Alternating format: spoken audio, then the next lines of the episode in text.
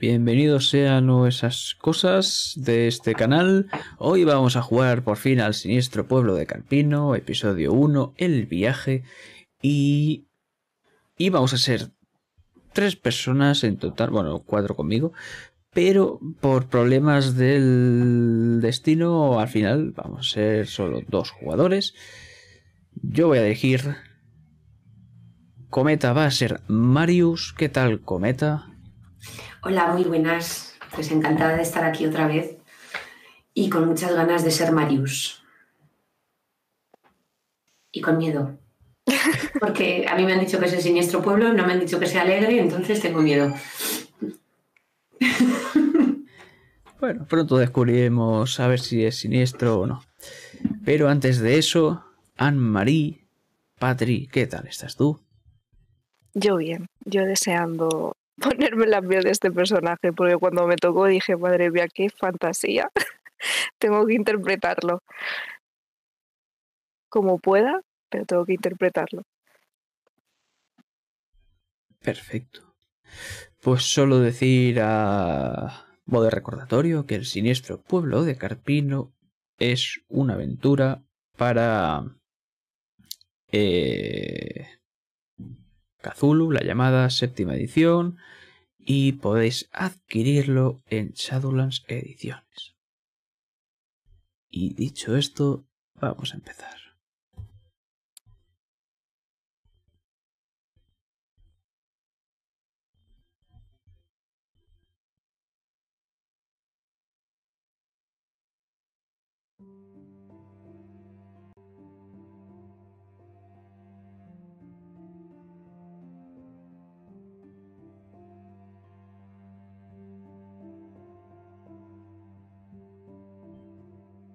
Vemos una pista. Está parcialmente cubrida por nieve. Deben ser las 7, las 8 de la mañana como mucho. Y el sol nos está cegando, nos deslumbra, no conseguimos ver bien las caras que nos rodean. Pero vemos a dos figuras, cómo se están acercando a la entrada de un carguero híbrido, un avión. Los detalles algo rápidos que vamos a ver es en el lateral derecho de este eh, carguero cómo pone la Petite Susan acompañada de una mujer pelirroja. Este nombre lo adorna en una forma curva este, este dibujo. Y justo a la entrada de este avión hay un hombre. Parece anciano, lo que más resalta ahora mismo porque recordemos que nos está cegando esta luz, es ese bigote, ese mostacho muy irregular. La parte derecha está algo retorcida y más alargada que la parte izquierda. Y se nos queda mirando a dos personas que de momento no van a describirse. De momento solo vamos a escucharlas. ¿Estáis ahí, Marius, Anne-Marie? Delante de este hombre con el que os habéis citado para viajar desde Berlín hasta Bucarest. Alex de Tocqueville. Buenos días. Imagino que serán Marius Sterling y Maris Jordan. Sí, señor. Sí, encantada. No viene nadie más, ¿verdad? Creo que No que nos hayan informado. Perfecto. Pasad pues. Se hace a un lado. Y vamos a entrar a un lugar muy oscuro. Muy oscuro, pero algunos de esos rayos tan luminosos van adentrándose y van a dejarnos ver o intuir al menos que hay un par de figuras sentadas en este avión. Pero mientras intentáis seguir como podéis, a veces tropezándoos con los cachivaches que hay en este avión, vamos siguiendo a Alex de Tocqueville hasta prácticamente la cabina, donde él, sin ni siquiera girarse, os dice, ¿y cómo habéis llegado hasta aquí? Y entonces vamos a retroceder en el tiempo. Marios, ¿cómo has llegado hasta aquí? He llegado hasta aquí porque me llegó una información muy jugosa sobre el descubrimiento de algo. No sé exactamente lo que es, pero creo que puede ser lo que realmente lance mi carrera. Así que me costó convencer a mi jefe en una timba de póker en la que le faltó llevarse mis calzoncillos. Pero yo gané la oportunidad de viajar, de viajar con mi cámara para, para poder hacerme famoso al fin.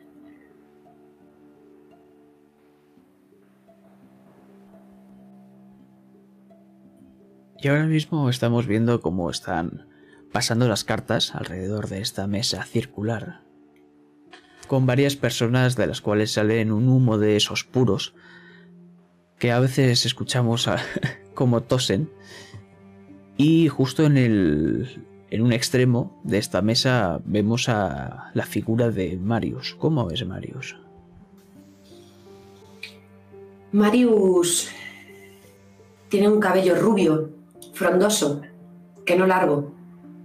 Lleva eh, peinado, con la raya ligeramente hacia un lado y hacia atrás, rubio, unos ojos azules en una cara angulosa, muy fina, unos pómulos pronunciados, labios carnosos, aunque ya se van asomando unas arrugas por, por la parte del ojo, sobre todo cuando ríe. Va pulcramente vestido con traje, corbata y pañuelo asomando de su americana que ahora reposa en el respaldo de la silla. Está remangado, Podemos observar sus tirantes que bajan por su torso. Aunque está sentado podemos intuir que es bastante alto, delgado, de piel muy blanquecina. Y tiene unas manos ágiles a la hora de repartir las cartas y juguetear con las fichas entre sus dedos.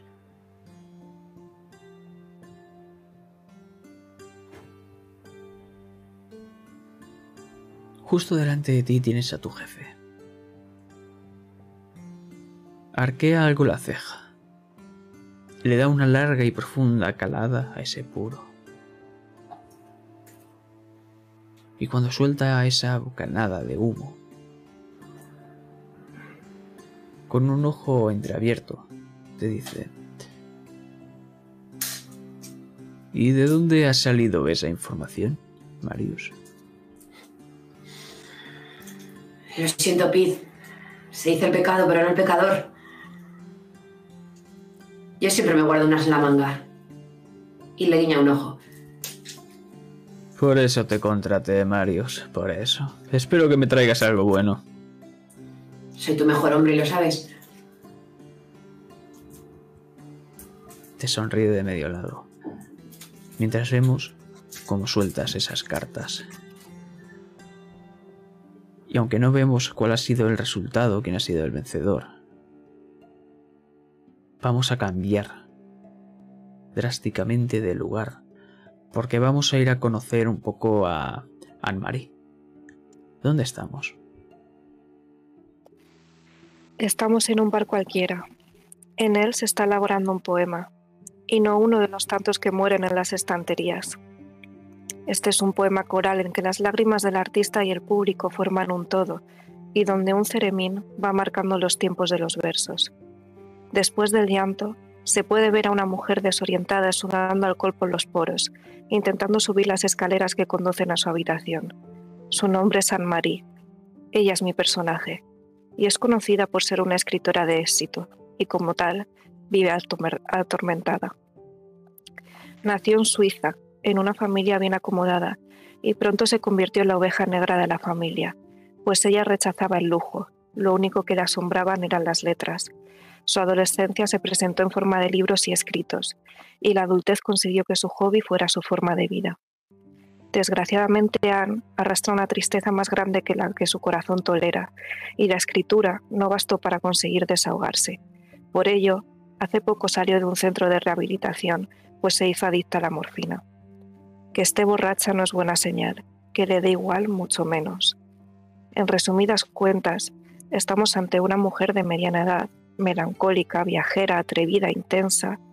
Podríamos decir básicamente que Anne en sí es el poema, y lo que escribe su humanidad.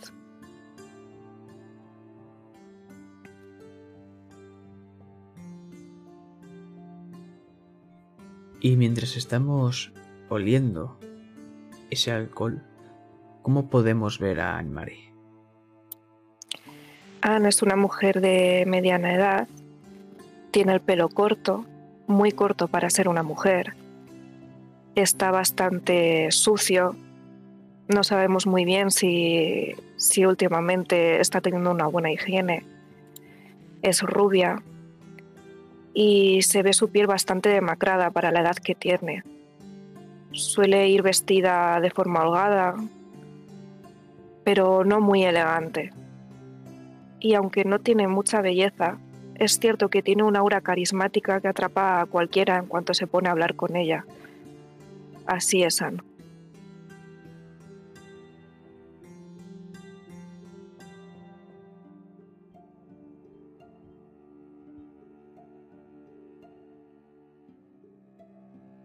Y ahora mismo estamos viendo como se está limpiando una copa. Y se está volviendo a rellenar con una cerveza. Luego con otra y otra y otra. Y hay un momento en el que un hombre se gira. El barman. Y se te queda mirando. Siempre estás por aquí, Anne-Marie.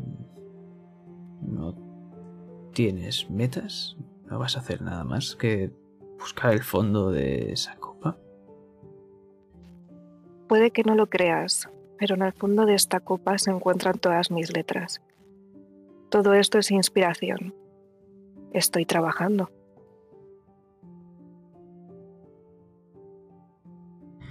Y yo estoy también trabajando y al menos estoy ganando dinero. No creo que mm. tú estés ganando dinero de esa forma. Más bien lo estás perdiendo. El dinero está sobrevalorado. Ya vendrá alguna novela que otra y conseguiré salir adelante como siempre. Lo importante son mis letras. Algún día vas a acabar en la calle, Anne-Marie. Esperemos que no. Entonces vemos cómo te pasa un diario, cómo lo desliza, limpiando la mesa. Y lo vamos a leer. Encontrado cadáver humanoide en Turda, 21 de diciembre de 1929 un pastor ha encontrado un cadáver de rasgos humanoides a las afueras de la localidad de Turda, en Rumanía. El cuerpo ha sido trasladado al Hospital Universitario de Bucarest, donde está siendo estudiado. Vasily Nicolescu, rector de la Universidad de Bucarest, ha confirmado en rueda de prensa que el cuerpo, que está momificado, no corresponde al de un ser humano. Aunque los datos del estudio son confidenciales, ha trascendido que este ser tiene una mandíbula pronunciada con prominentes colmillos, unas orejas puntiagudas y lo más llamativo, una disposición diferente a la humana de los órganos internos. Tales afirmaciones han puesto en evidencia una notable preocupación internacional, y expertos de todo el mundo ya se están trasladando hasta Rumanía para analizar el cadáver, cuya descripción coincide con la que tradicionalmente se hace del vampiro en el folclore local. Aunque nosotros no sabemos si tanto Anne-Marie como Marius son expertos. Pero de repente, este barman gira el periódico hacia sí. y hace un movimiento con las cejas. Puede que esto te inspire más, Anne-Marie. Yo creo que también. Y entonces volvemos a ese carguero. Porque estamos, hemos estado escuchando la voz de Alex durante un rato mientras estabais buscando dónde sentaros, hasta que, mientras esta idea se gira, encontramos un área repleta de sillas en la que lo que parece una monja y un seminarista están en una zona, en, en un extremo de estas sillas, a la izquierda, y vosotras, vosotros tenéis a la derecha una otra fila de, de sillas. Y vamos a escuchar como Alex toca un botón y una pequeña bombilla que da una tonalidad rojiza a la sala y por fin podemos verlo todo no a duras penas también. ¿Cómo se os queda mirando? A ambos lados. Si necesitáis hacer algo... Al fondo hay un cubo. ¿Alguna pregunta? ¿Cuánto tardaremos? ¿Dos horas? ¿Tres? Y vemos a Marius cómo se acomoda, se afloja un poco el nudo de la corbata. No es de estar mucho tiempo sentado en el mismo sitio.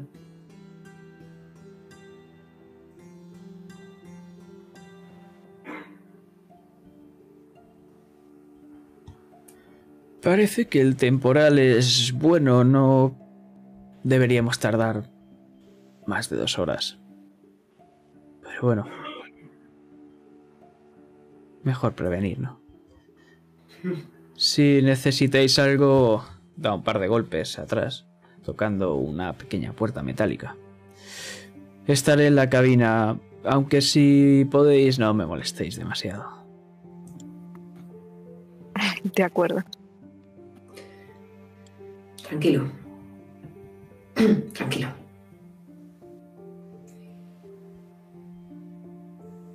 Y mientras vamos a empezar a escuchar cómo va a ir arrancando los motores, tenéis un pequeño momento para vosotros.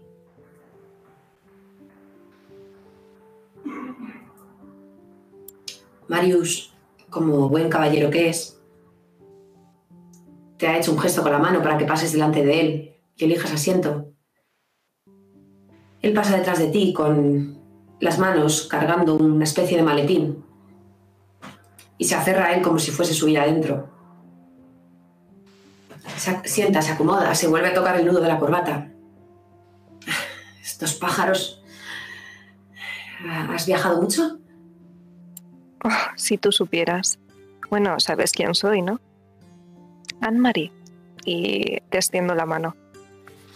Y te la coge, llevándola ligeramente hacia su boca. Te mira profundamente a los ojos. Enchanté, Anne-Marie. Y te la besa con esos jugosos labios. Estoy bastante acostumbrada a este tipo de situaciones, así que ni siquiera me sonrojo. Ay, estoy muy acostumbrada a viajar, ¿sabes? Soy escritora y tengo varios libros sobre mis mis aventuras, mis viajes, aparte de la ficción, bueno, yo es que escribo de todo, teatro, poesía, soy bastante polivalente. Y nada, pues aquí estamos, a por el vampiro, ¿no? Tú estás por lo mismo, ¿verdad? Sí. Y esta preciosidad puede hacer maravillas. Y ves cómo da un par de, un par de toquecitos al, al maletín. Ah, sí, es un maletín bastante bonito. ¿Es de piel? Lo que importa es su contenido. Empieza a preocuparme. No, no, tranquila. No trafico con órganos vivos, de seres vivos. Ah, vaya. Y ves como... Pero ves como cojo una libreta pequeñita, una pluma y empieza a apuntar lo que acaba de suceder. Y simplemente me quedo mirándote atentamente. ¿Ves cómo abre ese maletín? Bastante ancho. Y te deja ver su interior. Y puedes ver como una pequeña lente que va tapada. Puedes apreciar que es una cámara de fotos. Qué interesante. Es una Leica. Qué maravilla. Yo creo que me han hecho alguna fotografía con este tipo de cámaras para las revistas y demás cuando me entrevistaban. Es una maravilla. ¡Eh, eh! ¡Abridme! ¡Abridme! ¡Ya estoy aquí! Escuchamos una voz algo apagada desde fuera de la puerta. Eh, ¿No deberíais abrir? Digo a la gente que está por aquí pululando. La monja por un momento desvía la mirada hacia ti y puedes ver claramente los hábitos de monja. Pero lo más característico de ella son esos ojos blanquecinos que demuestran una clara ceguera. El seminarista porta una Biblia y simplemente está susurrándole cosas. No parecen tomaros mucha atención. Va a ser que nos toca a nosotros abrir la puerta. Sí, sí, por supuesto. Y Marius se levanta, recolocando la americana de su traje, y se dirige a la puerta a abrir.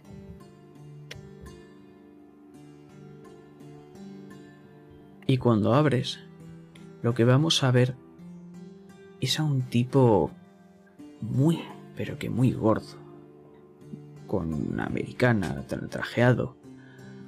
Los botones parecen estar a punto de abrirse solos y está sudando como un cerdo. Porta un maletín negro de tres combinaciones. Y está exhausto. ¡Eh! Gracias, amigo. Te debo una. Caballero, por favor. Adelante, Marius. Y tira del pañuelo que lleva en la solapa y se lo tiende para que se seque el sudor. Gracias, compañero. Se lo pasa un poco por la frente. Acaba demasiado húmedo ese pañuelo, es bastante asqueroso. Y calentito también. No, por favor, eh, para usted. Así me deberá dos y le guiña un ojo con la mejor de sus sonrisas. claro. bueno, bueno, muy bueno. Encantado. Eh, señorita Sigmund Smith. Encantada. Anne-Marie. Un placer, un placer. Entonces la puerta de la cabina se abre a la vez que Marius cierra la de la entrada. Por Dios, Sigmund, ¿Qué horas son estas, cabrón? Me vas a tener que pagar el doble. Claro, Alex, claro, claro, claro. Te lo, te lo daré, te lo daré todo, como acordamos. Y veis cómo se sienta en una esquinita muy alejado de todo el mundo, abrazando el maletín, como si su vida dependiera de ello.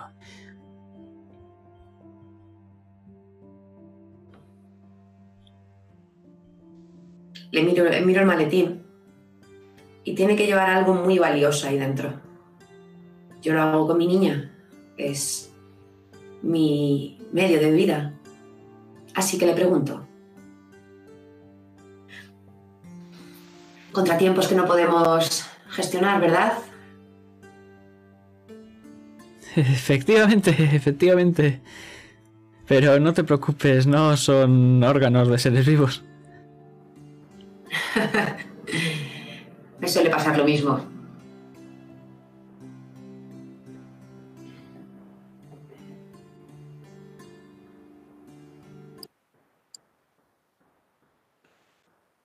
¿Por qué está usted aquí? Y abre la boca, pero no escuchamos nada, porque lo único que estamos escuchando son los motores a toda potencia. Lo que has podido saber es que estaba teniendo esa risa nerviosa que ha mostrado antes. empezamos a enlairarnos dejando ese campo de aterrizaje parcialmente nevado. Y vamos a ir ascendiendo en lo que es algo largo, porque solo podéis mirar a ambos lados, no podéis escuchar nada más. Aunque estéis a vuestro lado, tendríais que estar hablando a gritos y esto se posterga durante unos 20 minutos. Hay un momento ya después de esos 20 minutos, tal vez a los 30 o tal vez a los 50 minutos incluso,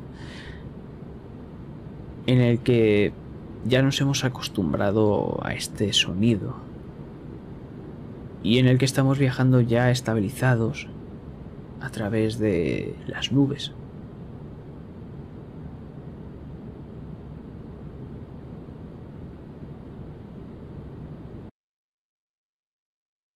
Y aunque debamos alzar algo el tono de nuestra voz para poder hablar, podemos hacerlo.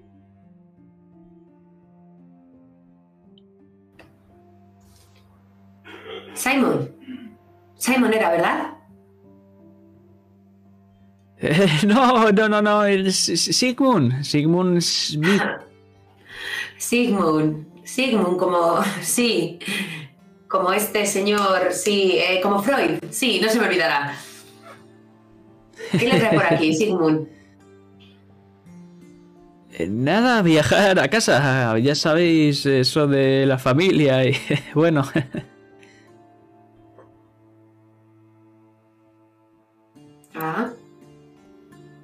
¿Puedo tirar por averiguar intenciones o algo del estilo? A ver si está mintiendo. Sí, tira psicología. ¿Y qué le iba a decir? ¿Lleva mucho tiempo fuera de casa usted? Sí, un par de años. Hace tiempo que no veo a la familia. Ya sabe, el negocio es el negocio. ¿Y, cuál es su ciudad natal? ¿De dónde es exactamente? Pues de aquí, de Berlín. Ah, es usted de Berlín y viaja hacia Rumanía. Sí, conocí a mi mujer hace bastante tiempo en Berlín, que estuvo de vacaciones. Y bueno, ya sabe.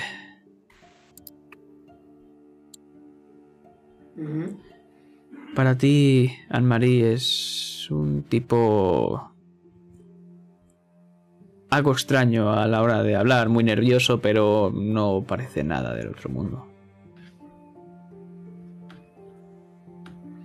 Vaya, y para llevar dos años fuera de casa y volver ahora, lleva muy poco equipaje. Claro, lo dejé todo atrás.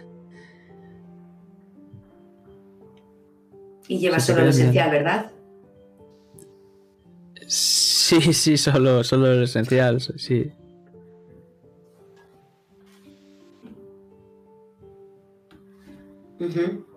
La bombilla parpadea. Miro de reojo a Marie. Y miro el maletín. Me acerco a él y le susurro. ¿Qué dices, Anne-Marie? órganos? Ha dicho que no. ¿Sabe, Sigmund? Yo voy a estar unos días por Rumanía, en la capital, concretamente en Bucarest. ¿Le gusta a usted jugar al póker? Me encanta, se me da muy bien. sí, sí. Podríamos, si la señorita está de acuerdo, Si hay alcohol, me apunto. Quedar una noche, echar unas partidas. Necesitamos también un guía en la ciudad que nos enseñe, no todo va a ser trabajo, ¿verdad? Y miro al Mari. Claro, claro. Una copa no hace daño. Ni dos. Y bueno, para los amigos lo que haga falta, ¿no? sí, por supuesto, os enseñaré la ciudad, todo, todo, todo, todo. Entonces la bombilla se apaga de golpe. Y escuchamos la puerta de la cabina como se abre parcialmente. Y asoma la cabeza a Alex. Oye, podéis... Podéis venir y... Dadle a ese botón y girar la manecilla hacia vosotros.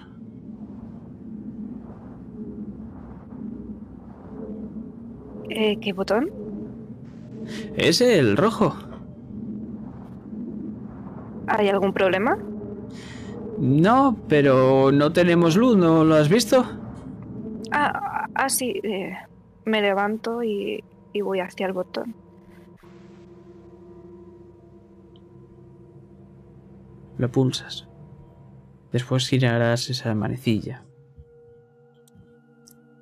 Y la luz vuelve a parpadear. Se ha encendido. Y empezamos a escuchar ahora mismo la radio estática.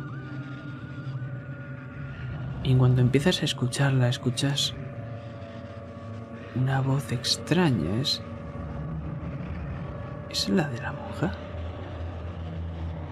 Sí, la estás escuchando a través de esta radio.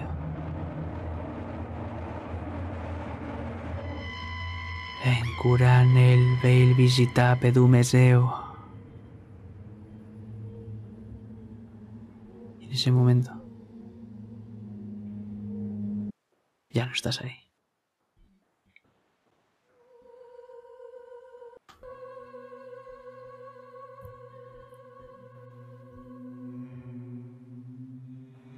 En ese momento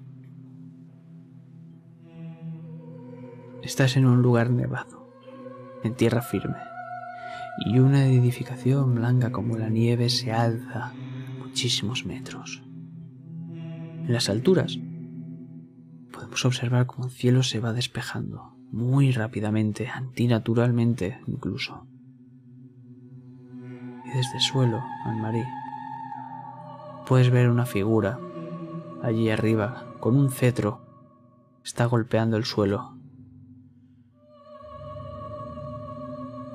Empiezas a escuchar bestias feroces, cómo empiezan a acercarse rodeándote. Intento gritar, pero no sale nada de mi garganta. No sé lo que está ocurriendo y empiezo a correr hacia ninguna dirección. Las bestias empiezan a alcanzarte, pero ves una casa. Corro hacia ¿Qué la haces? casa. Corro hacia la casa. Y mientras vemos cómo esa figura está vigilando, observando, disfrutando del espectáculo, vemos cómo llegas hasta la puerta y como justo cuando vas a abrir esa manecilla de la puerta, volvemos. Volvemos para ver cómo estás justo delante de esa puerta de entrada del avión, a punto de abrir la puerta.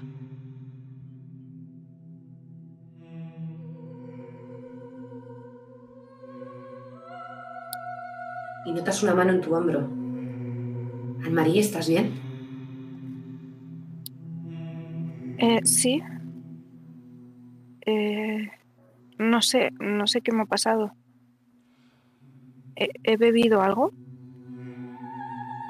El tiempo que llevas conmigo no, pero no seré yo quien se entrometa en los asuntos de señoritas. Ah, Nada, no pasa nada.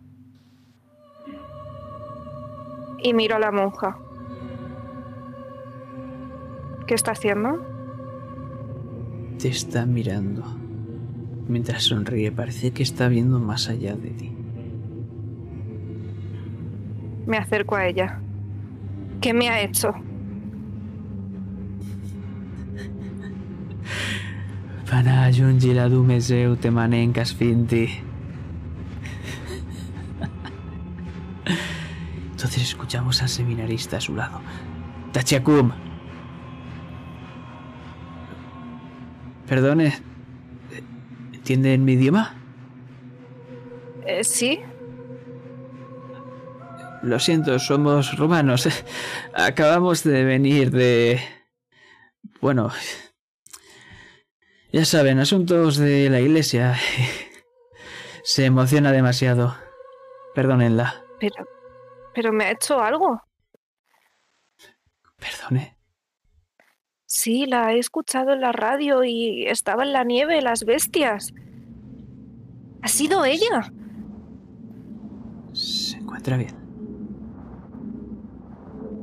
Intento tranquilizarme. Es cierto que, que las drogas no, no, no me han dejado totalmente cuerda. Así que doy por hecho que ha sido una de, de tantas imaginaciones o pesadillas que asoman de vez en cuando en mi mente por culpa de, de esto mismo. Me siento un poco temblando donde estaba anteriormente y simplemente me quedo mirando hacia la nada. Anne-Marie, ven, ven. Será mejor que descanses. Quizá has estado mal de altura. Aunque hayas viajado mucho, estos trastos del demonio. Voy a pedirle un poco de agua a Alex. Alex, Si es vino o cerveza o alcohol, mejor. Pero como veas. Sí. me quedo mirándola y sonrío sin decir nada. Eh, Alex, por favor, a ver si puedes traerle a la señorita algo para refrescarse. Eh, fuerte, por favor. Y le hace así. a- si se da la vuelta a Marius y le hace así a Alex, como fuerte no. Por desgracia, para ti, Marius. Está mirando al frente. Justo abre la puerta un poco y con el pie se acaba rodando casi una botella de whisky. Pero lo que más te impacta es ver cómo un rayo cae delante del avión. Por Dios. El temporal iba a ser tranquilo. Eh, son cosas que pasan, imagino. Sentaos y abrochaos los cinturones, por favor. Y entonces el que coge la botella de whisky para beber es, es Marius y le da un sendo trago y después le pasa la botella con caballerosidad a Anne-Marie. Pero Sí, Marius. justo Estás haciendo bien.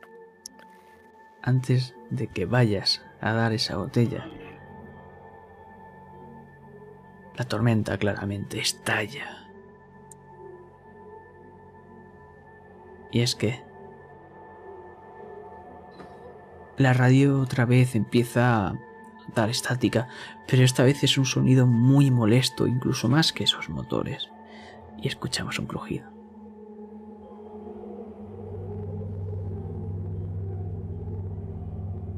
Después de ese crujido,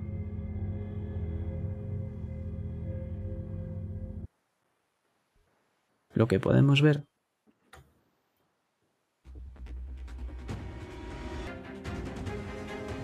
es una explosión. Y mientras la monja sigue, y empieza a partirse de risa. La pared donde están ella y el seminarista sale despedida. Tirada de destreza, por favor.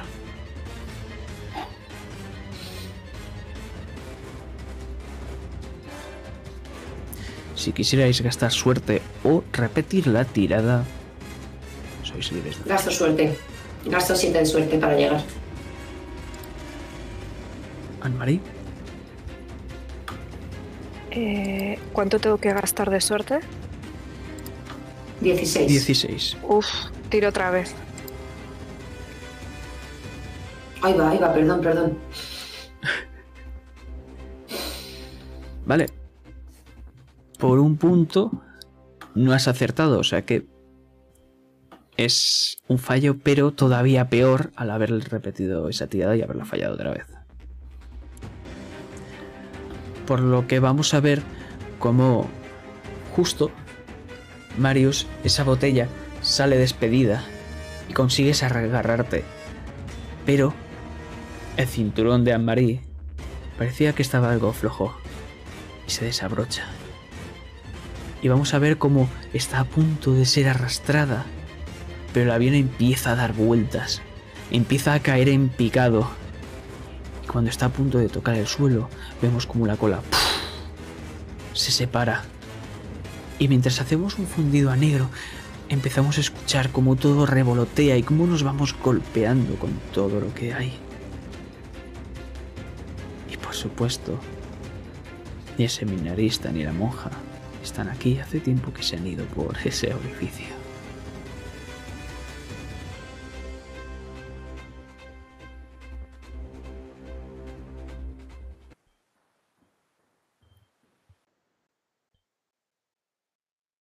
Y poco a poco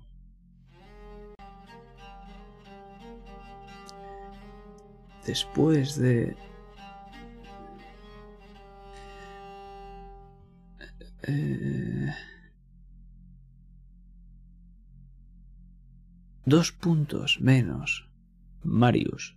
Y tres Anne-Marie de vida.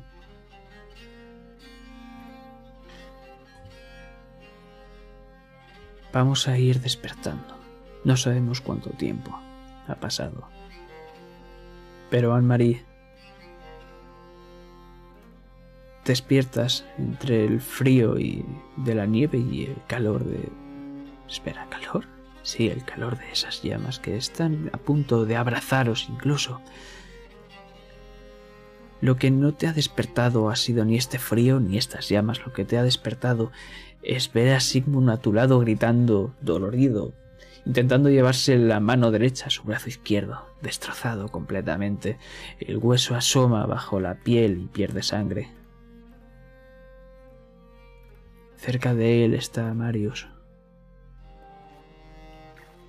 ¿Marius? ¡Almarí! ¡Almarí, ¿dónde estás?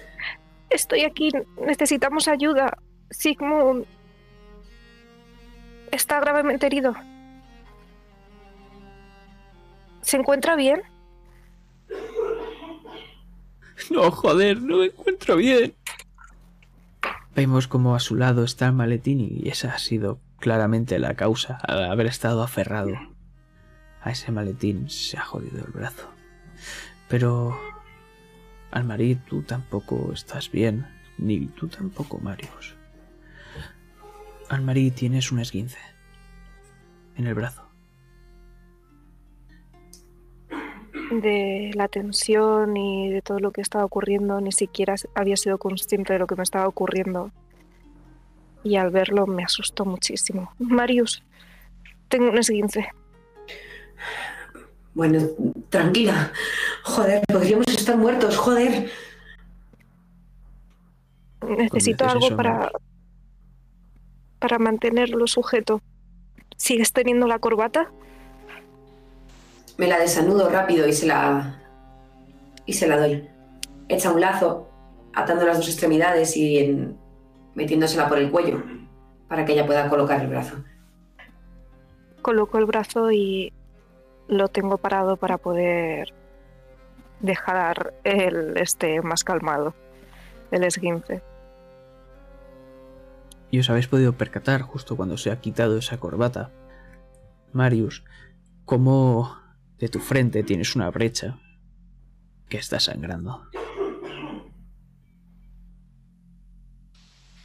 Me llevo los dedos a la brecha. Joder. Ah. Y busco mi pañuelo en la chaqueta y recuerdo que se lo di a Sigmund. Así que voy a buscar yo mi maletín. Siempre llevo más dentro. Y no sé si lo encontraré. Pues hazme una tirada de descubrir. Descubrir,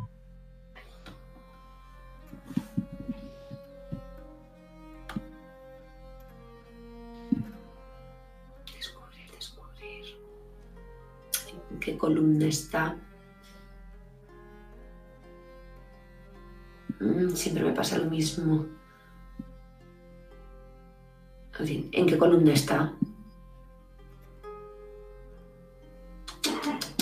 Creo, que, en habilidades. La derecha, que es, vale, como soy disléxica.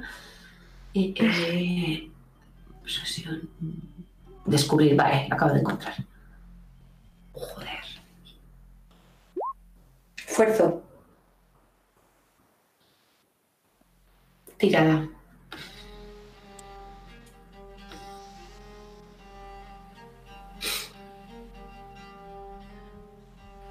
Está justo entre un par de mantas. Debo deciros también que ahora mismo nos encontramos en un paisaje completamente nevado, montañas.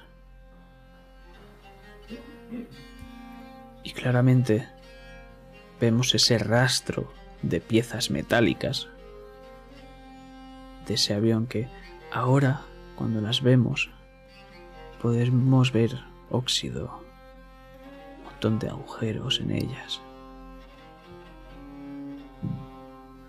algún aspa. Y tal vez a unos 50 metros más adelante, como parece estar lo que queda del avión con ese humo negruzco que sale hacia los aires, hacia el cielo. Marius, he estado aquí. Esta era mi visión. Estaba todo nevado. ¿Qué, qué visión, Almarí? ¿Qué me estás hablando? Venga, tenemos que, tenemos que alejarnos. Como explota alguna parte más de las que queda enteras o las llamas nos devoren. Ayúdame a cargar a, a Sigmund. Y entonces reparo en que tiene el maletín aferrado. Y por eso se le ha destrozado el brazo. Si yo he soltado el mío, que es mi medio de vida, ¿qué llevará él dentro para no haberlo soltado?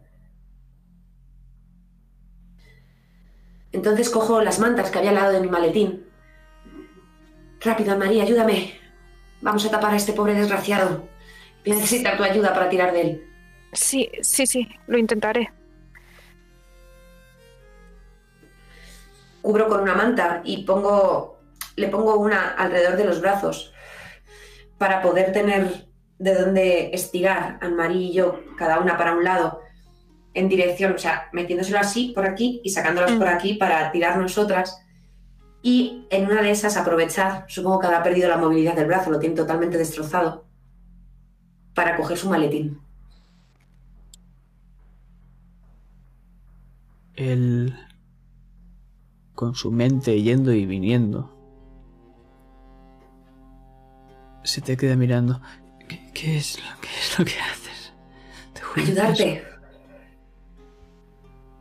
Tenemos que salvarte la vida. Esa es mi vida, devuélvemelo.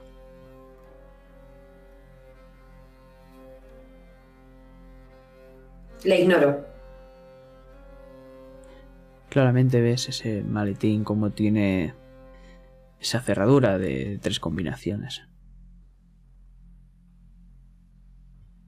Pero ahora mismo no sé si vas a querer abrirlo, ya que que debemos estar a menos 15 grados, más incluso.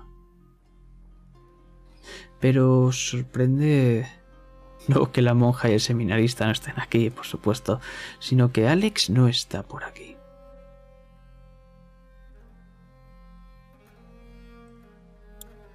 ¿Puedo observar si en la nieve hay algún tipo de pasos que me pueda indicar si Alex se ha alejado de- del avión o lo que sea? No ves ningún paso. Nada. Solo ves ese ese humo como sale, como ya os he dicho, a unos 50 metros tal vez más adelante. ¿Hay más supervivientes aparte de nosotros o vemos algún cadáver? No veis nada más. A lo mejor Sí, Alex sí, está... Perdón. Sí. A lo mejor Alex está eh, donde hay tanto humo. A lo mejor corresponde a la cabina. No sé si estará bien, aunque la caída ha sido muy aparatosa. Podríamos mirar. No sé, Anne-Marie, no sé si será buena idea. A lo mejor encontramos alguna forma de ponernos en contacto con alguien. No sé cómo funcionan muy bien estos aparatos, pero te- tienen que estar conectados de alguna forma. No sé. Creo que, que estamos en la absoluta nada. Hay que intentar hacer algo. El combustible es inflamable y a lo mejor puede detonar alguna parte del avión más en el momento que nos acerquemos. Y empieza a gritar. ¡Alex! ¡Alex! ¿Me oye alguien? No hay respuesta. Lo que sabéis es que en la cabina, por supuesto, estaba esa radio. Y podría utilizarse.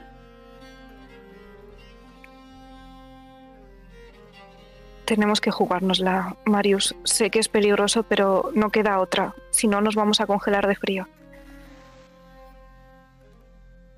Sí. Es la única opción. Y empezamos a tirar de, de Sigmund mientras vamos hacia, hacia el lugar del accidente.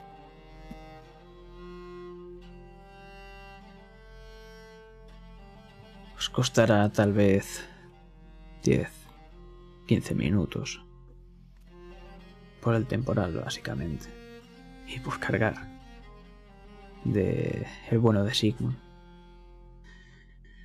Pero no es difícil seguir ese rastro. No es difícil llegar. Aunque lo que vais a ver allí parece el infierno.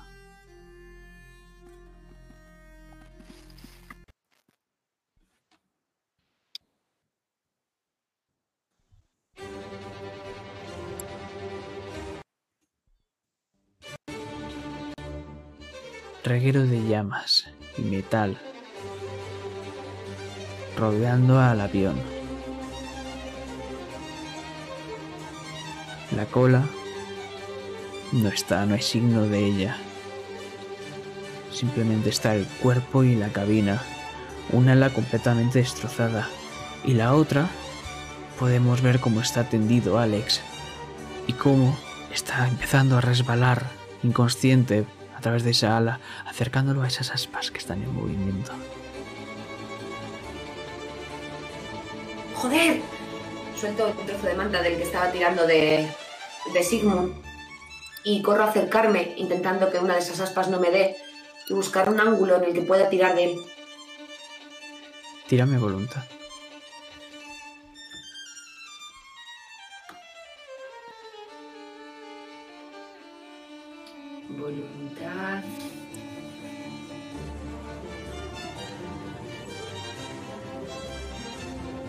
No es de las principales, ¿verdad? Es de las principales. Pues no la veo. Fuerza, constitución, tamaño, vocación, suerte, poder, Voluntad o tal vez sea poder. Poder. Vale. ¿Qué haces? Repito, tirada.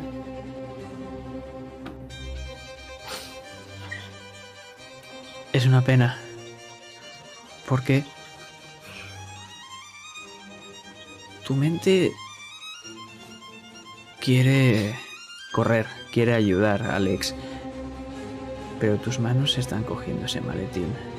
Lo están abriendo y están sacando esa cámara de fotos.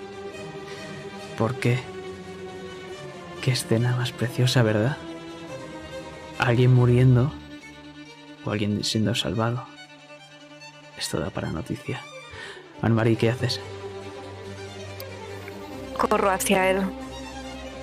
Destreza. Y después me vas a hacer una tirada de fuerza. Destreza para llegar, fuerza para sacarlo. Si me pasas la destreza, que es a dificultad normal, la fuerza será dificultad normal. Si no me pasas la destreza, la dificultad de fuerza será difícil.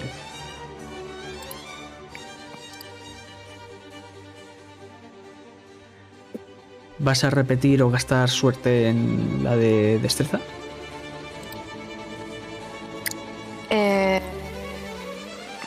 Voy a repetir la de fuerza.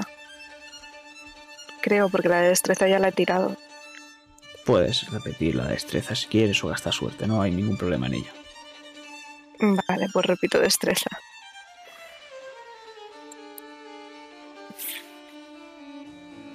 Ay, perdón. Vale. Eh, Nada. vale, pues fuerza va a ser dificultad difícil.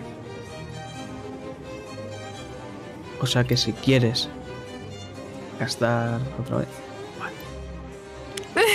Bellísimo.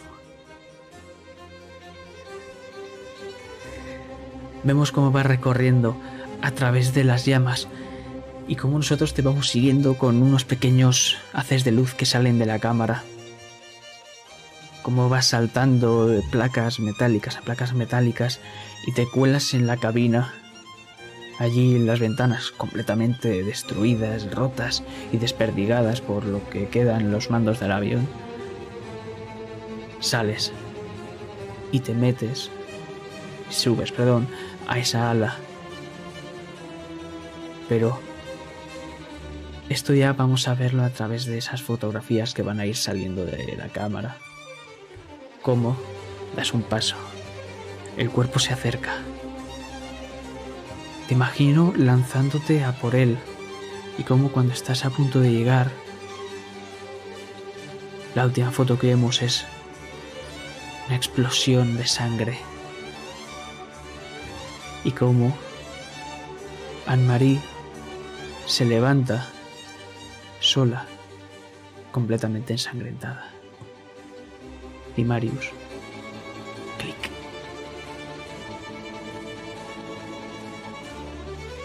Sale esa última fotografía.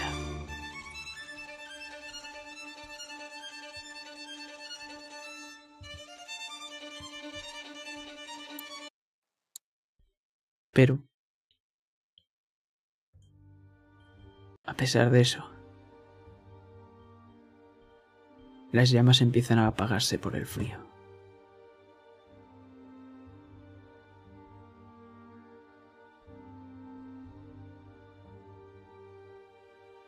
Puesta escena.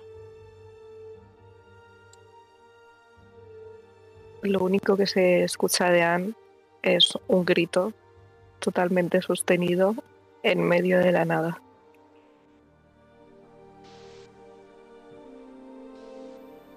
Y Marius tiene la cámara de fotos en las manos y cierra los ojos como para retener esa imagen, como implorando que por favor se hayan captado perfectamente esas salpicaduras de sangre. Tu muerte no ha sido en vano, Alex.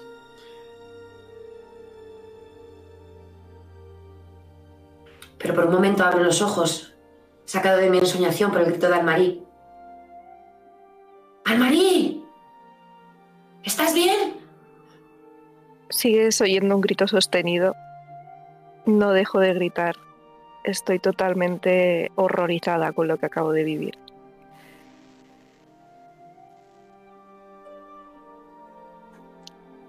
Me doy cuenta de que me has llamado, me doy la vuelta, me ves llena de sangre.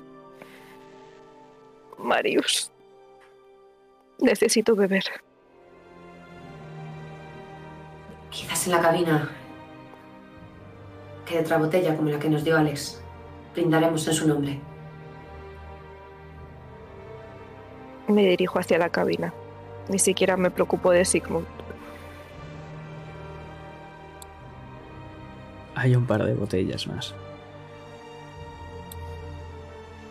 Abro cualquiera de forma muy desesperada. Me tiemblan las manos. Estoy bastante nerviosa y lo único que, que necesito ahora mismo es olvidar. Y como siempre, el olvido está en una botella. Así que bebo, independientemente de lo que haya. Yo intento hacer funcionar la radio. Mientras estás intentando hacer funcionar esa radio, podemos ver cómo desde la comisura de tus labios va cayendo ese alcohol mezclado con sangre y te deja un olor bastante desagradable. Lo más desagradable es que no es mi sangre, pero ya estoy acostumbrada a ese tipo de olores.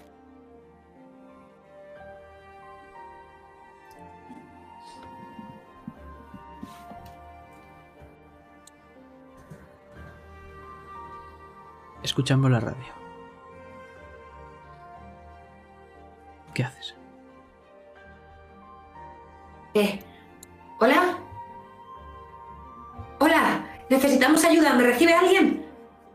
Sí, te, te recibimos. ¿Dónde estás? No lo sé. Viajábamos en Petit Susan. Hemos tenido un accidente. Creo que Solo quedamos tres supervivientes. Díganme sus coordenadas, por favor. No, no lo sé. Le estoy diciendo que el avión se ha despeñado. Nos ha pillado el temporal. Ya le digo, es el Petit Susan.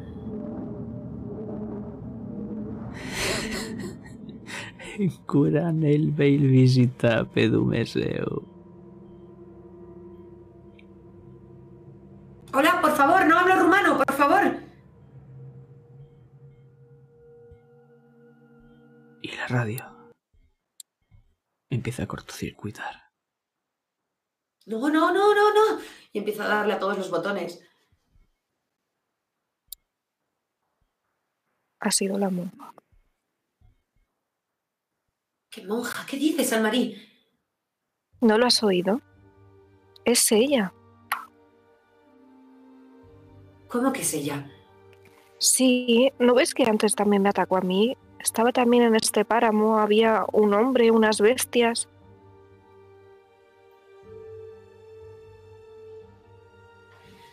Vemos a, a Marius pasarse las manos por el pelo echándolo hacia atrás. Es muy educado siempre, pero está empezando a perder los nervios. ¿De qué cojones me estás hablando, Anne-Marie? ¿Qué visiones? ¿Qué monja? La monja salió despedida cuando la pared que cubría sus asientos salió disparada. Siempre decía lo mismo. ¿No lo recuerdas? Siempre decía esas mismas frases, en ese idioma extraño. ¿Qué significan? No lo sé. Me estás diciendo que se está manifestando desde el más allá para hablar con nosotros porque te puedo asegurar que esa monja ha muerto. Pues no lo sé. Pero estoy segura de que es ella.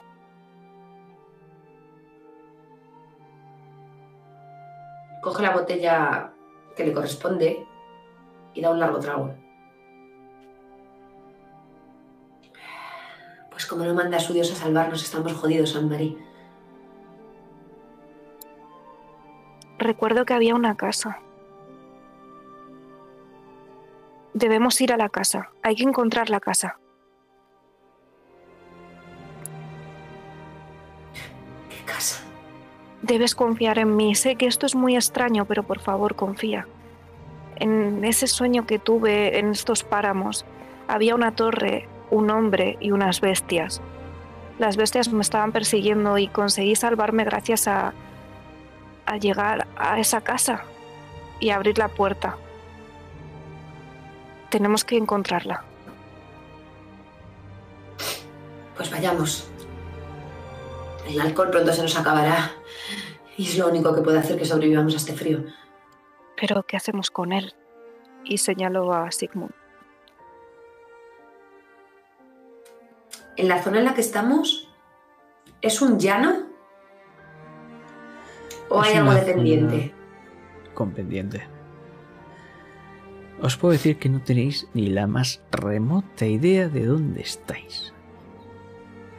Lo que sí que os puedo decir es que más adelante parece haber una zona más boscosa. Pero está empezando ya... No sabemos qué hora es, pero está empezando a hacerse oscuro. Y las temperaturas todavía bajan más y más. En el bosque quizás tengamos algo de cobijo, Anne-Marie. Y empieza a rebuscar entre lo que quede del avión, alguna parte de un asiento, un cinturón, algo, una plancha metálica en la que poder hacer de trineo para montar a Sigmund y tirar de él. Mientras me queden fuerzas no lo voy a dejar abandonado. Él es de aquí, quizás sea el único que pueda ayudarnos. No porque quiera cargar con su vida y que nos retrase, sino como interés propio. Hacedme una tirada de inteligencia o educación, lo que tengáis más alto. Están iguales. Me gasto 8 de suerte. Vale. Eh, lo de la suerte no entiendo muy bien cómo va. ¿Cuánta suerte me tengo que gastar yo aquí para igualarlo? Tienes, tienes que igualarlo. Si sacas un 54 y tienes un 40, pues tenías que gastarte 14. Puedo tirar otra vez, Si quieres. forzar la Pero de- tirada. De momento tenemos que Marius lo consigue, por si quieres hacerlo. Vale. Pues no. Vale. Marius, sabes que lo más inteligente es no salir por la noche. Es hacerse un pequeño refugio y entrar en calor lo más pronto posible.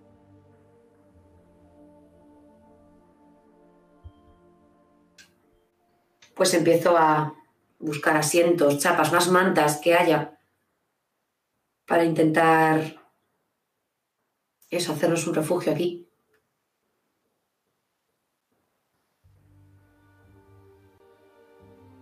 Tiradme constitución.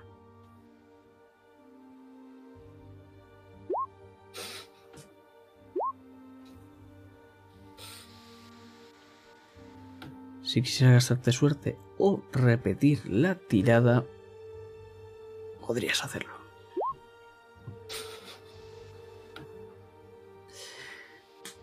Eh, eh, lo estás tirando a dificultad difícil. A ver, un momento, que te lo pongo. Ya, ya me lo he puesto bien. Vale, lo tienes en verbose, ¿no? Sí. Pues tira ahí eh, otra vez. Vale, no, simplemente era para ver qué dificultad era la normal. Nos quedamos con la primera, no te preocupes. Has tenido un éxito. Vale. Y, y- y Marius también tiene. No he tenido ningún éxito. Sí, pero ha sacado 51, Claro. en 52 en la primera tirada. sobre Ah, vale, vale. Es éxito. Por Vale, eso, vale. por eso digo que es un éxito. Que no nos quedábamos con la primera, para saber. vale.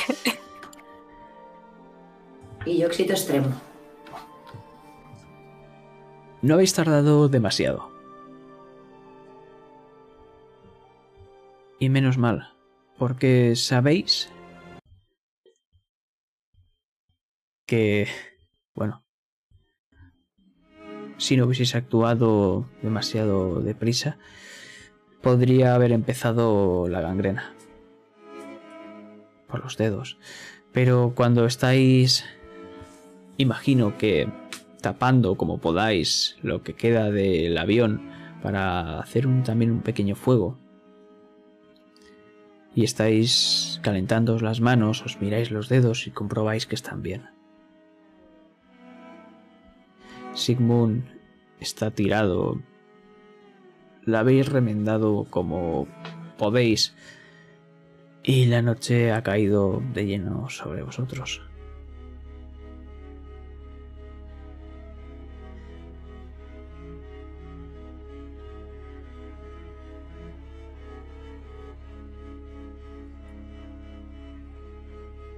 os podéis, si revisáis un poco más esa cabina, que imagino que lo habrá estado intentando Marius arreglar esa, esa radio, podréis haber encontrado un mapa.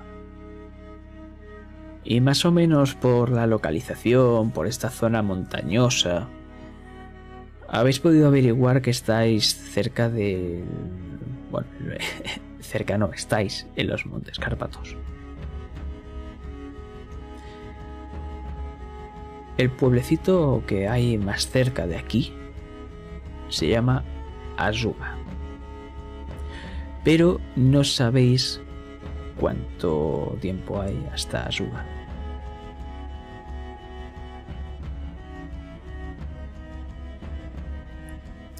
A pesar de que os estéis calentando las manos en esa hoguera y estéis lo más cerca posible, he de deciros que desafortunadamente para vosotros frío que pela.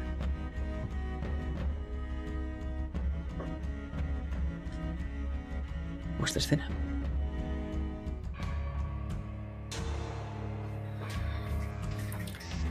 Voy con una manta, un abrigo que he encontrado en uno de los equipajes que quedaban todavía por, por la cabina de alguno de los pasajeros. He rebuscado y he podido conseguir eh, un gorro, bufanda y un abrigo de, como de piel. Y voy y se lo ofrezco a, a Anne-Marie. Te lo acepto sin dudar y me pongo todas las prendas lo más rápido posible. Habrá que mantenernos calientes. Marius, no sé si vamos a salir de esta. Tenemos que salir de esta. Vamos a salir de esta. Mira, Sigmund. Sigue respirando. Sí, se ha despertado y está apoyado contra una de las chapas cerca de, de esas llamas y está sollozando. Sigmund. Sigmund. Le torteas un poco la cara. Mírame. Vamos a morir. Vamos a No morir. vamos a morir. No vamos a morir. Hemos conseguido un mapa. Estamos en los Cárpatos. Y el pueblo más cercano a donde intuyo que estamos era. ¿Cómo era, Anne-Marie? Eh, eh, Asuba. ¿Asubas, te suena? No, joder, nunca he estado ahí. Joder, es tu país. Sabrás al menos dónde está. Es algo grande, ¿sabes? No sé todo de mi país. Bueno. Descansa. Oye, ¿qué tienes en el maletín? ¿No nos podrá servir para mantenerlos calientes o algún tipo No. de medicina o lo que sea? No, no hay nada ahí. Algo de ropa y ya está. Pues Pues ne- necesitamos ropa. ¿Verdad, Marius? Sí. Para ti, Marius, la que he encontrado. O sea, perdón, para ti, Sigmund, la que he encontrado en las maletas no te. No te va a servir.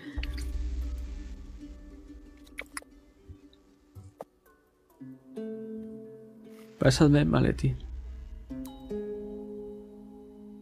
Se lo acerco, está prácticamente al lado de él. Le doy un golpe con el pie. Algo, mientras está rodando ese maletín, hay algo metálico dentro, que va chocando contra las paredes del maletín. Y él, con su brazo, bueno, el derecho, lo coge y lo abre. Y de él asoma un revólver. He dicho que hay ropa. ¿De acuerdo? No hay nada más. He podido ver la combinación que ha metido. Estoy justo encima de él. Está tumbado en el suelo. No tiene una mano con la que parapetarse para ponerla. Tírame a descubrir.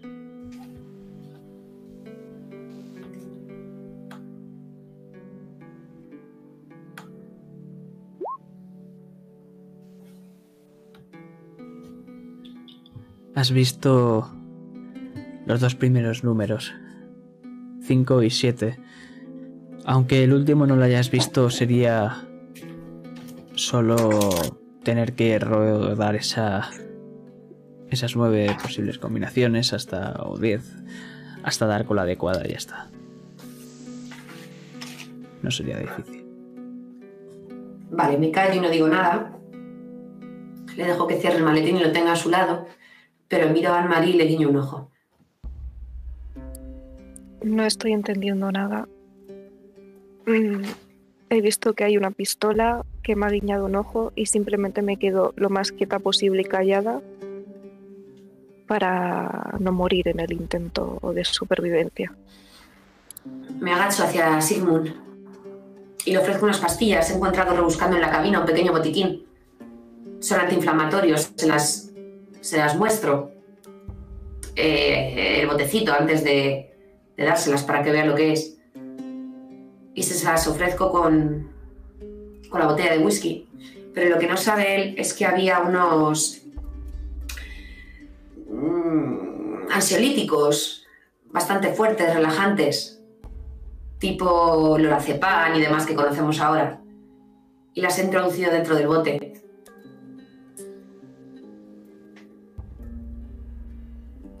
¡Ey! Venga. Tienes que tomarte esto, Sigmund. Gracias. Se toma. Le meto dos en la boca y le ofrezco un, un trago de, de whisky. Se los toma sin problema alguno. Intentaré buscar algo de las raciones de comida. Descansa un poco. Vale. Y espero, me siento al lado del fuego, sin quitar el ojo de encima, viendo cómo cierra los párpados voluntariamente para intentar descansar. Pero lo estoy mirando muy atentamente. En cuanto vea que ha caído redondo, voy a coger ese maletín, porque igual que antes quería salvarle la vida, ahora no confío nada de él. Y, y si alguien ha de morir, que sea él. Tenemos carne de sobra para alimentarnos al marillo si fuese necesario.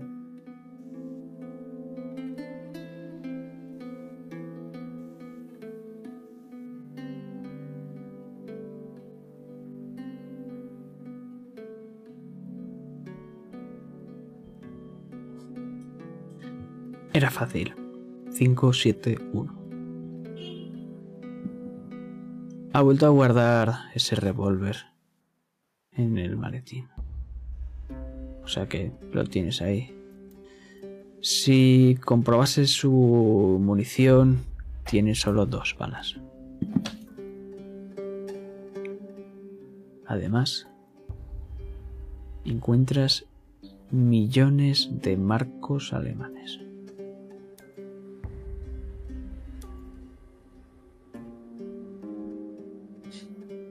Al final va a ser tráfico de órganos o de cualquier otra cosa. Dios mío, estaba metido en la mafia o algo. Esto no es normal. ¿Por qué lleva solo dos balas? ¿Tiene dinero de sobra para comprar munición? ¿Y si pensaba que iba a necesitar la pistola? ¿No es mejor llevar munición de sobra? A lo mejor esas balas llevaban nuestro nombre. ¿O una para su enemigo y otra para él? No lo sé. ¿Ruleta rusa? Uf, no le veo yo a él de esos juegos, si te soy sincera. Lo que voy a hacer es sacar la pistola. He dudado por un momento si quitar las balas y dejarlas, eh, dejar la pistola en su sitio, pero quedarme yo las balas. Pero luego he pensado que al saber qué negocios tiene este tipo. Así que me he guardado la pistola sin sacar las balas ni nada en, en mi traje. En mi chaleco, o sea, por dentro de mi chaleco. La llevo bien. Y ya que estamos, pues he cogido unos marcos y le ofrezco otros al Mari. Gracias. Para billete de vuelta. Espero poder utilizarlos.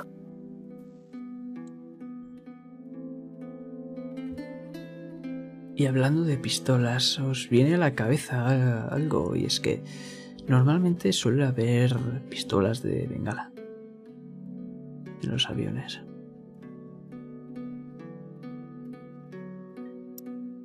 Y es que efectivamente, si rebuscáis, en la cabina, en un pequeño cajón, tiene una llave que está cerca, en las inmediaciones.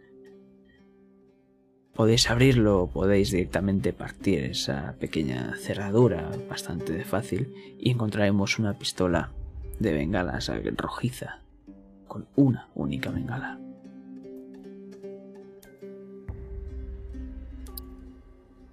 Marius, ¿te importaría dispararla? Sí, por supuesto. Gracias. Salgo del pequeño refugio que tenemos. Intento buscar la zona más alta para asegurarme de que la puedan ver bien. Y la disparo.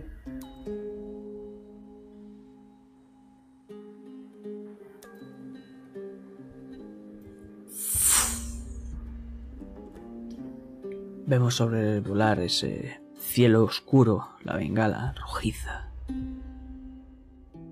Cuando haces eso, entre el bosque, puedes ver una figura blanquecina a cuatro patas. Que de lo que puedes distinguir más son esos ojos inyectados en sangre, que se te quedan mirando.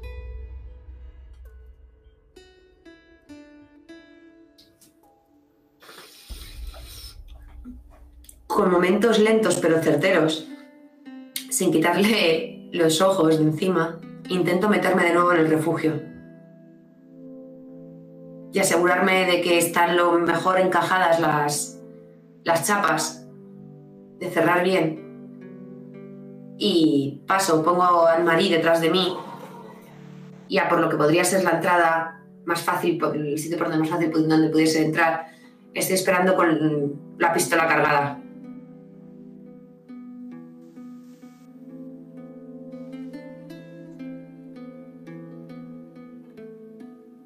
Las horas pasan. El frío cala en vuestros huesos. La hoguera deberéis de haber echado algunos cuantos de esos millones de, marcos alemanes para más seguir manteniéndola caliente. Pero no os preocupéis, hay de sobras.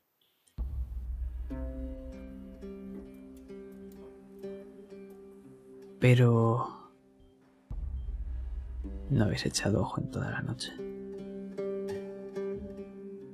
Ya que en cuanto has encajado todas esas piezas bien, has asegurado de que Sigmund no estuviese cerca de la pared esa en la que tiene un pequeño orificio, en la cual podemos ver de vez en cuando esos ojos inyectados en sangre asomarse Simplemente va pasando el tiempo y pasando y pasando hasta que Sigmund al fin empezará a abrir los ojos algo aletargado. Todavía no ha amanecido.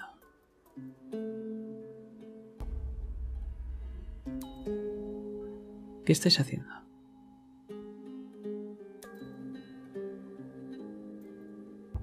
No quito la mirada de, de ese orificio por donde se pueden ver los ojos ese lobo que intuyo que será esa bestia.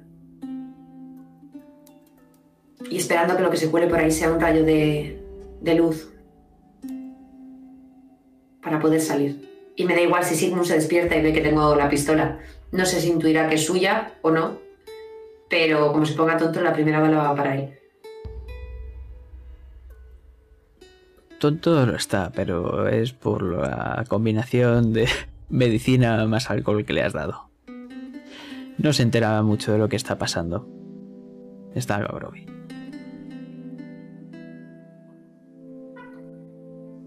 Anne-Marie, ¿qué estás haciendo?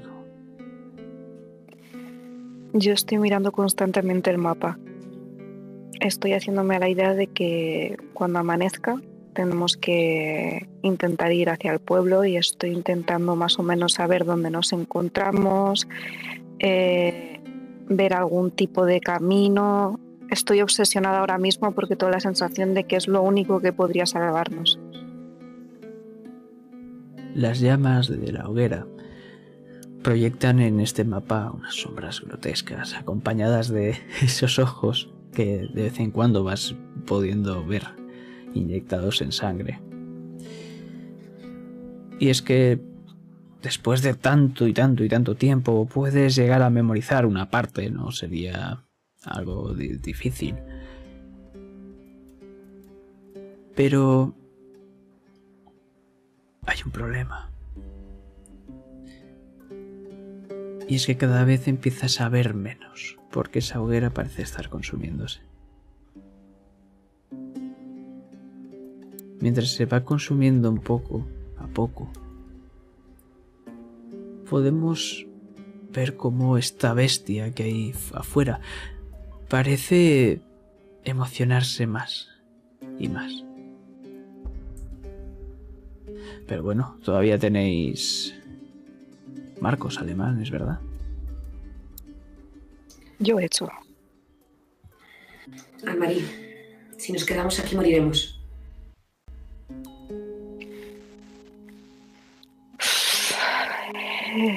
Pues dispara. Mátalo. No creo que una bala lo detenga. Pero ¿sabéis cuál es el problema? Que cuando vas a echar esos marcos, una corriente entra y apaga la hoguera.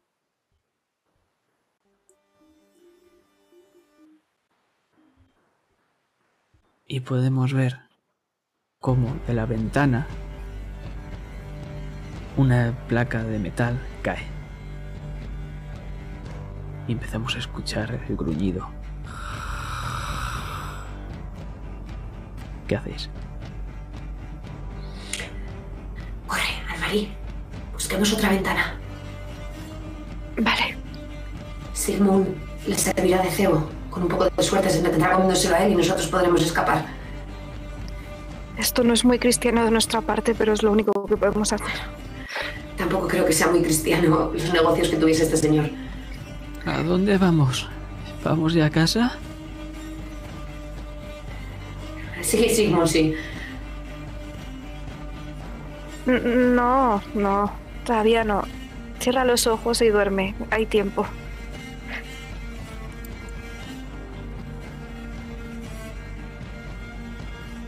Claro. Y se da media vuelta.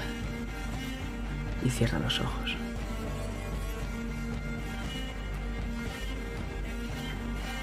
¿Hay algún orificio donde podamos salir? Podríais ir. Habéis puesto varias chapas de metal, podríais quitar una de ellas y salir. Lo que voy a hacer, ya que vamos a dejar aquí abandonado a Sigmund, y quiero que el lobo se entretenga con Sigmund, esto es supervivencia pura y dura, lo que habíamos utilizado a modo de venda, se lo voy a quitar para que huela más a sangre y el animal tenga donde orientarse con el olfato para ir directamente a él.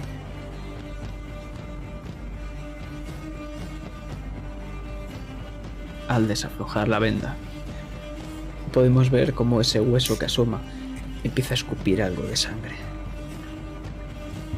Y eso, por supuesto, hace que se despierte Sigmund.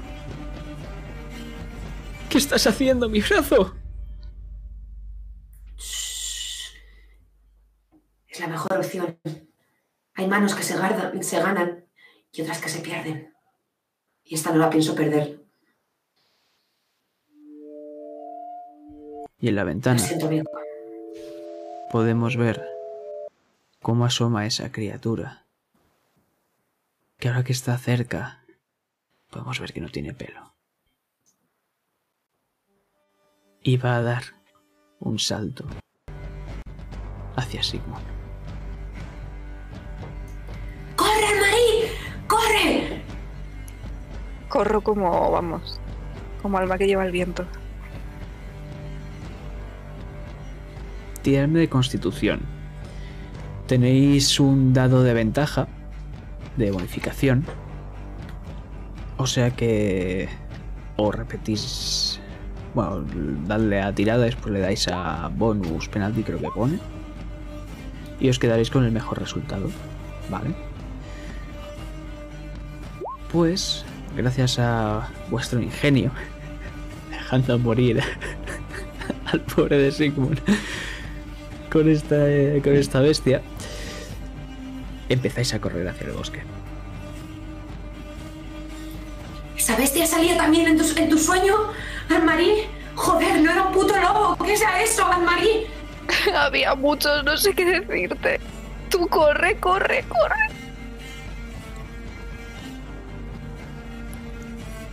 Y mientras estáis adentrándoos en el bosque, podéis escuchar esos gritos de Sigmund. ¡Ayuda, por favor! ¡Por favor! Y de golpe se apagan las voces. Tiradme sigilo. Dificultad normal.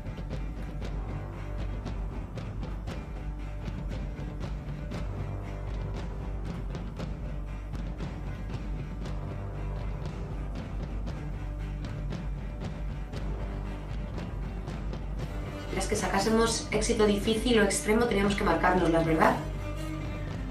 todo lo que sea un éxito, marcaos la habilidad. Perfecto. Oh, habéis sacado exactamente lo mismo. Increíble. ¿no?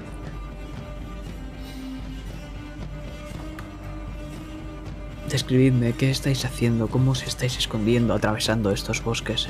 Mientras, claro, esta criatura os va siguiendo de cerca, aunque no os está alcanzando, eso sí.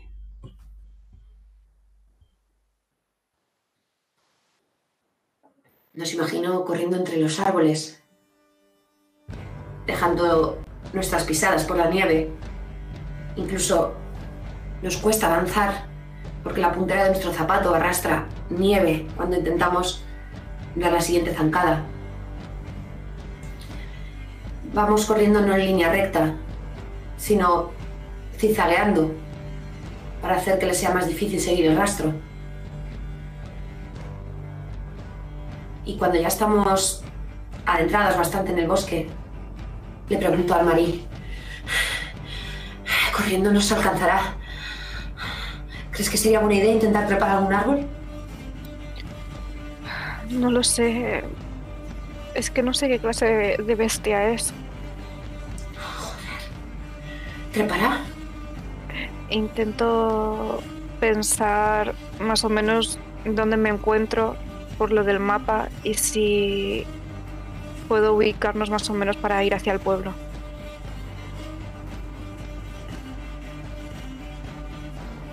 Hazme una tirada de inteligencia. Yo lo que voy a hacer mientras tanto es llevaba capas y capas de ropa que me había puesto. Ir quitándome capas que voy a ir tirando en dirección contraria a la que vamos corriendo. Tampoco me voy a quedar desnudo, pero sí que, que un par de capas para que el animal se entretenga e intentar desorientarlo.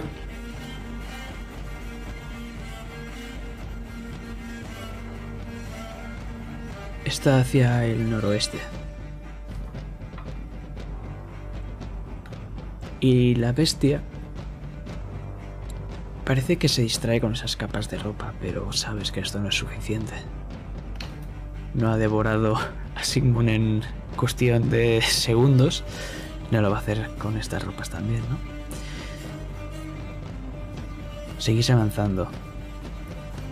Y vemos cómo el cielo empieza a despejarse rápidamente para ver cómo el sol empieza a subir, cómo empieza a amanecer.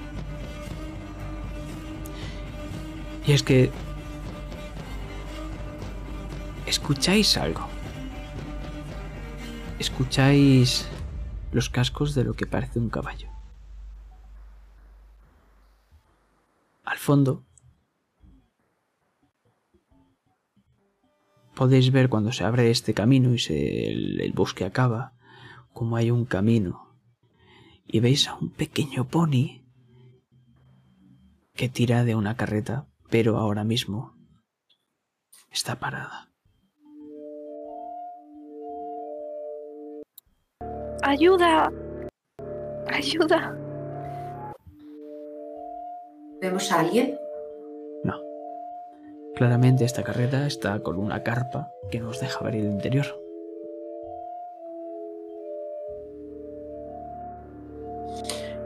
Es nuestra única esperanza. Corre, Anne-Marie. Tenemos que llegar a esa carreta.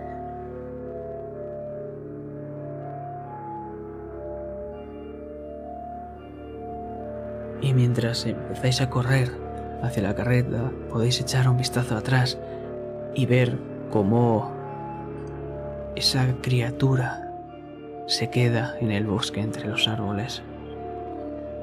Mientras llegáis, llegáis perfectamente.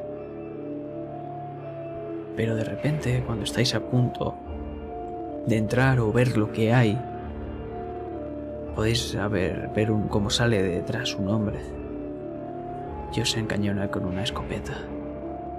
¡Stipelok! Levanta las manos. Gracias por jugar. Ah, No, no, no, no, no. Muy bien.